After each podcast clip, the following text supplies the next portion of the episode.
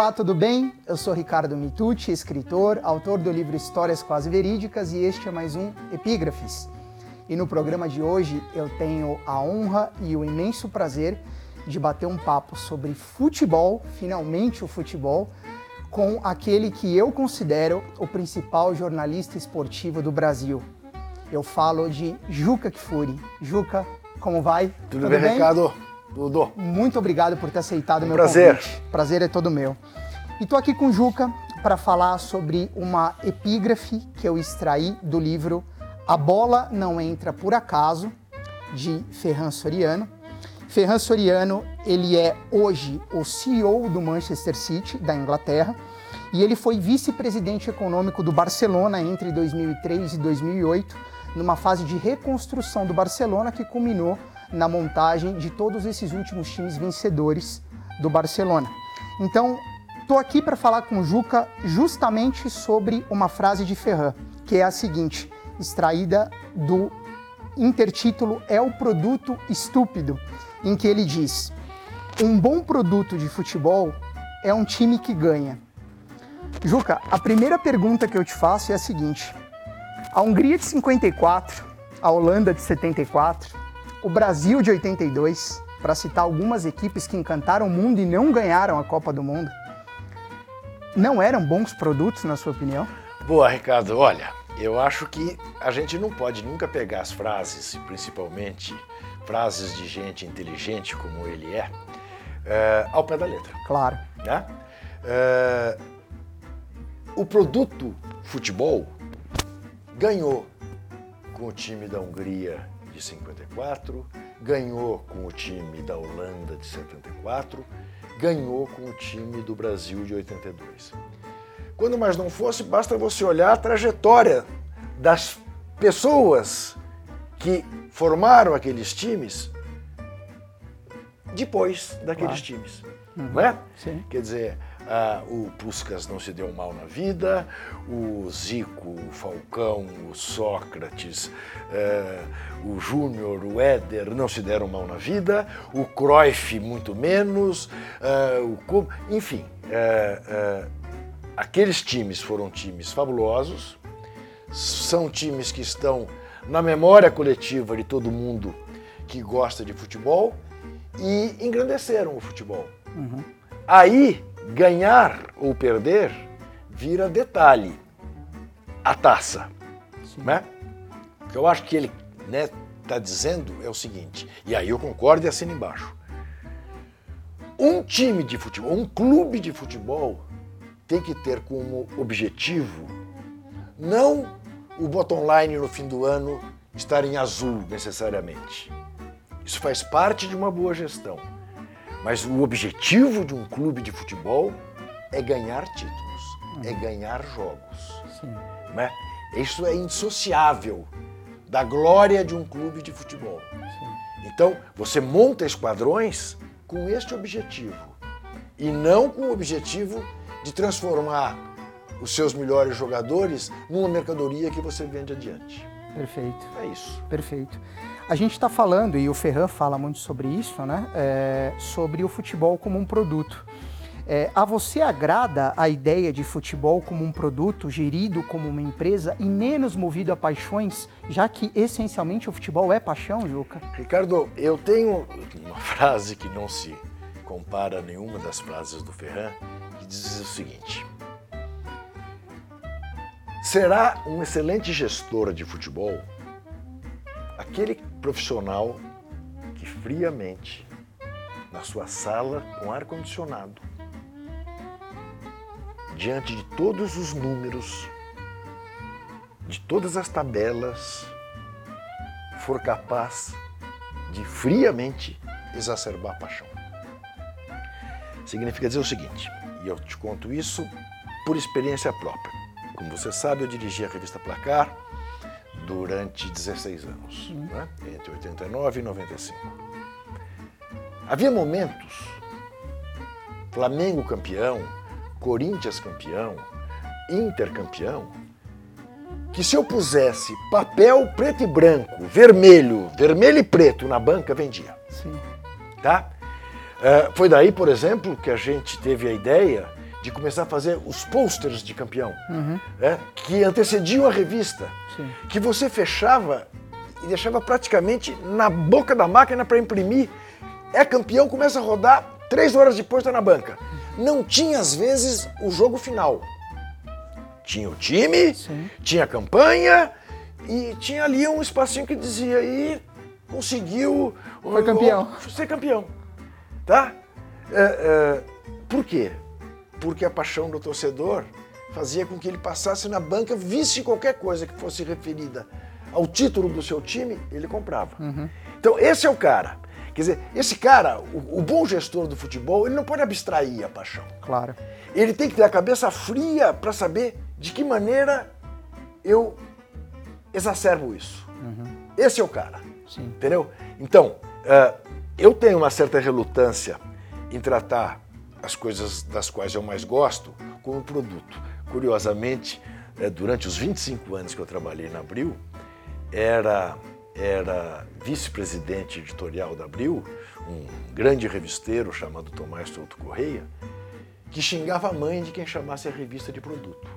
Tá? Ele disse, o que se chama revista, não se chama produto. O que não significa que você não tratasse como tal. Como tal. Elas tinham até gerentes de produto, Sim. não é? Sim. Mas no linguajar um dos jornalistas, não, isso aqui é uma revista, não é um produto. Sim. O produto é a mãe, dizia. Entendeu? Então eu acho que é isso. Sim. Não, não vá dizer que o meu time seja um produto. Claro. Entendeu? Meu time não é um produto. Claro. Meu time é a minha história, é a minha vida. É, é, é, é- é por intermédio dele que eu conto ah, minhas memórias. Sim. Então, isto não é um produto. produto é um sabonete. É, É coisa. verdade. É diferente. É, bem diferente, é bem né? diferente. É, Juca, as más administrações é, são de fato o calcanhar de Aquiles do futebol brasileiro, que em campo parece renascer após aquele trágico 7 a 1 de 2014. Tem uma piada famosa, né? Talvez você já tenha ouvido até eu mesmo contar, que é sobre o dia da criação do mundo, né? Uhum. Eh, Deus começa a criar o mundo pela Europa. Depois que ele cria a Europa, ele começa a criar a América. Vira-se para os europeus, diz aqui eu vou fazer um continente que vai chamar América, que vai ter um país enorme chamado Brasil, vai ter uma costa de 8 mil quilômetros, com praias belíssimas. Esse país não vai ter problemas de vulcão, de terremoto, eh, maremoto, não. É um país que eu vou deixar fora dessas, desses grandes acidentes eh, eh, ambientais.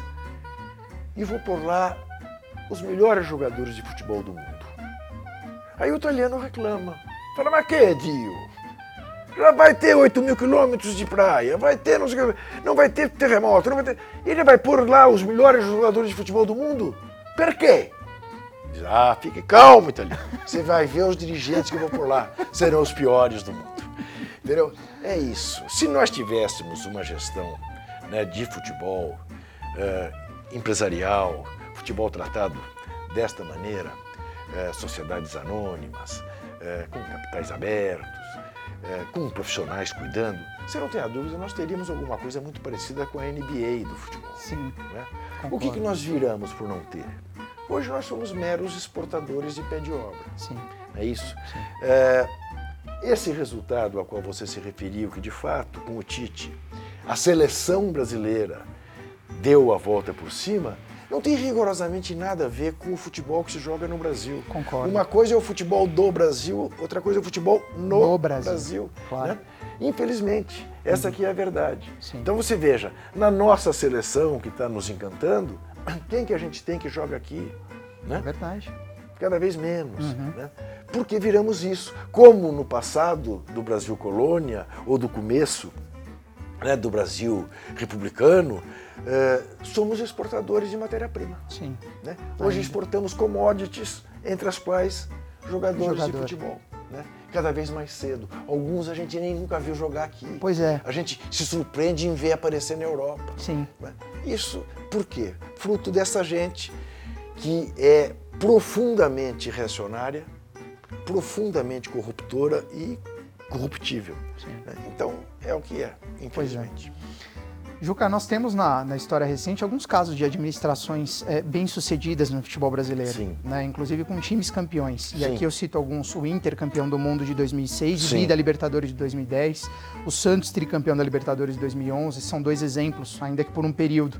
Mais recentemente, é, ainda que não tenham é, é, conquistado títulos importantes, Flamengo, Atlético Paranaense, o Bahia, sinalizam um caminho aí para gestões mais responsáveis Sem dúvida. preocupadas mais com o reequilíbrio das finanças do que talvez com o próprio, a própria conquista de taças, de títulos, Sim. como você Sim. citou. Você acredita que isso algum dia irá se tornar regra no futebol brasileiro e não exceção, uma vez que você diz que a atividade fim, ela tem que prever o troféu mais do que o azul na planilha? Ricardo, é,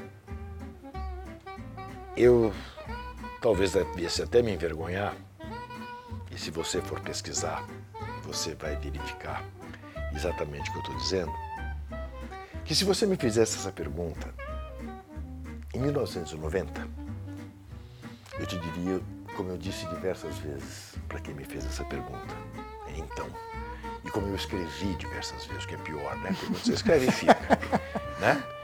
É, ah, não tenha dúvida que em 10 anos nós estaremos vivendo uma outra situação.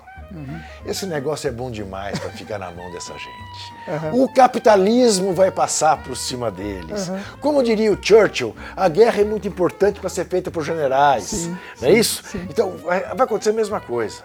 Né?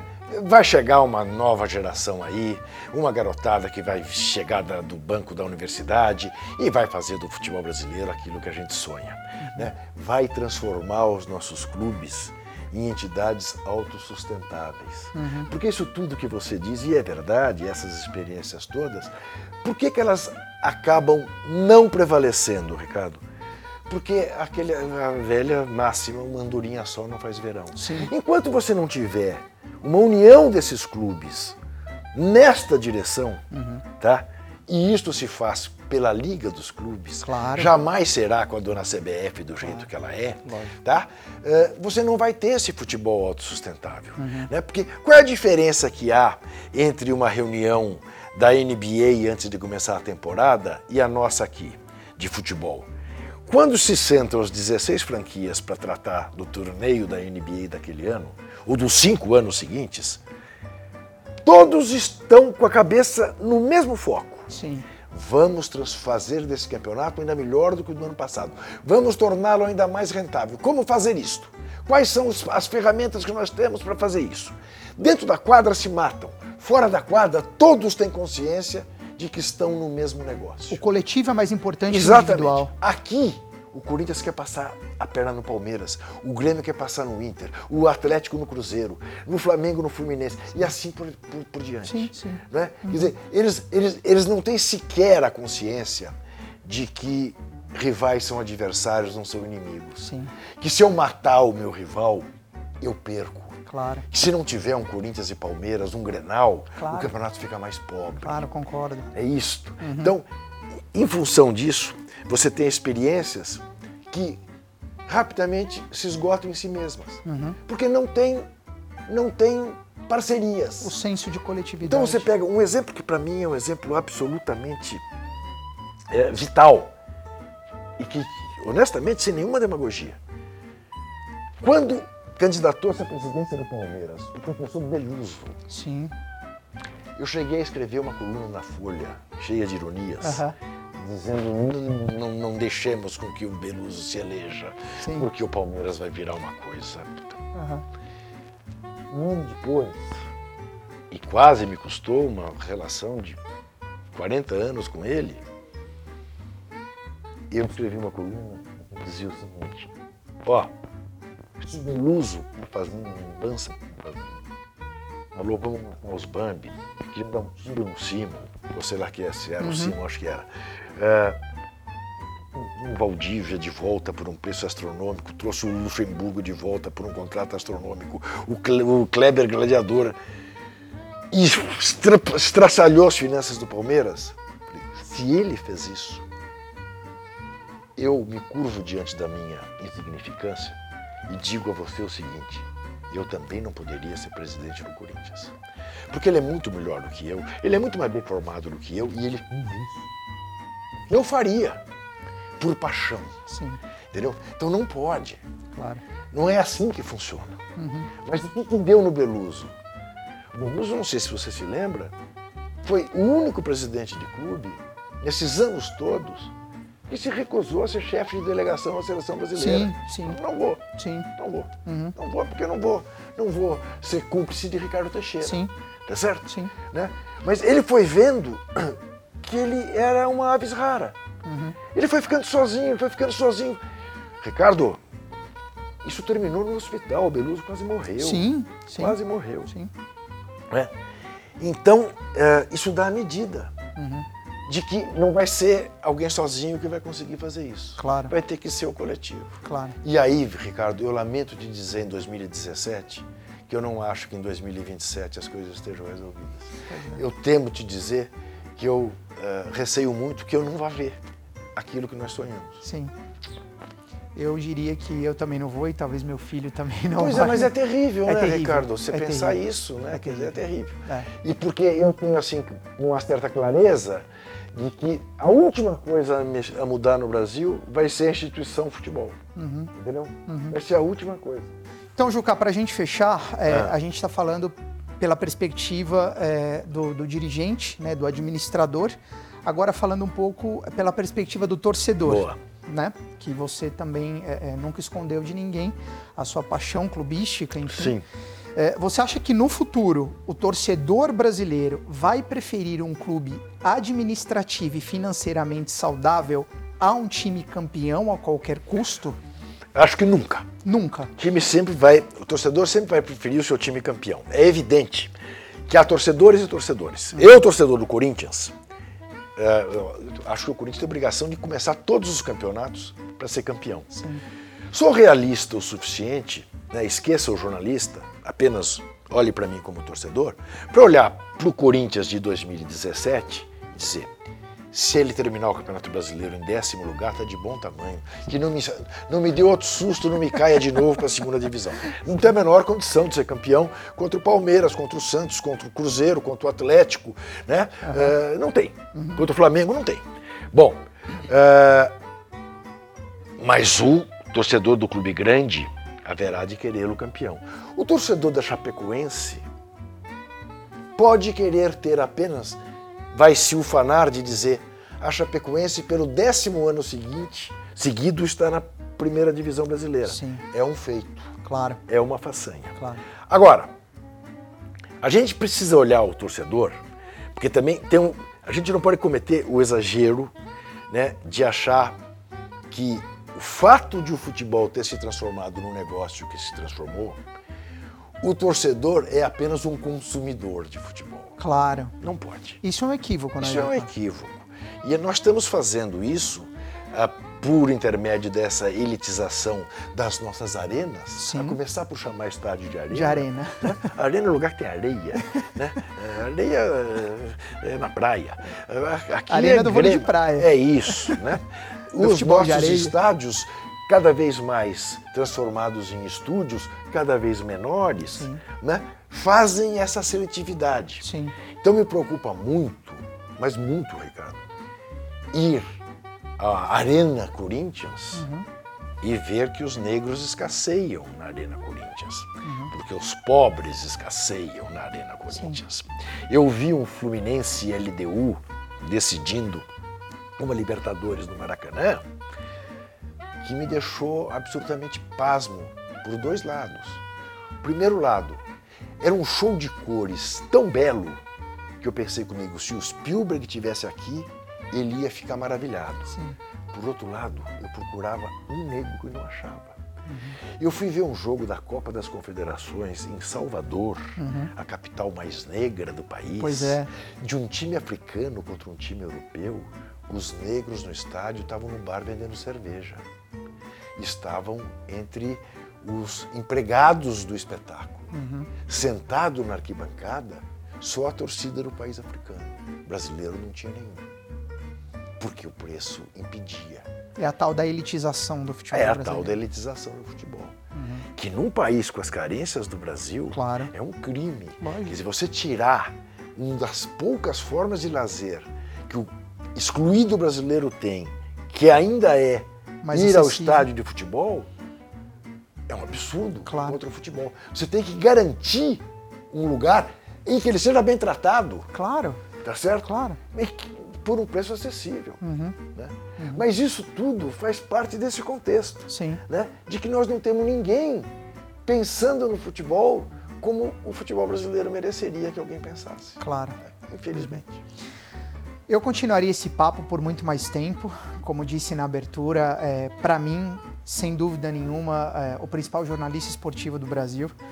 Tenho um profundo respeito, uma profunda admiração por tudo que você significa realmente para o universo é, do futebol, não apenas para o jornalismo esportivo.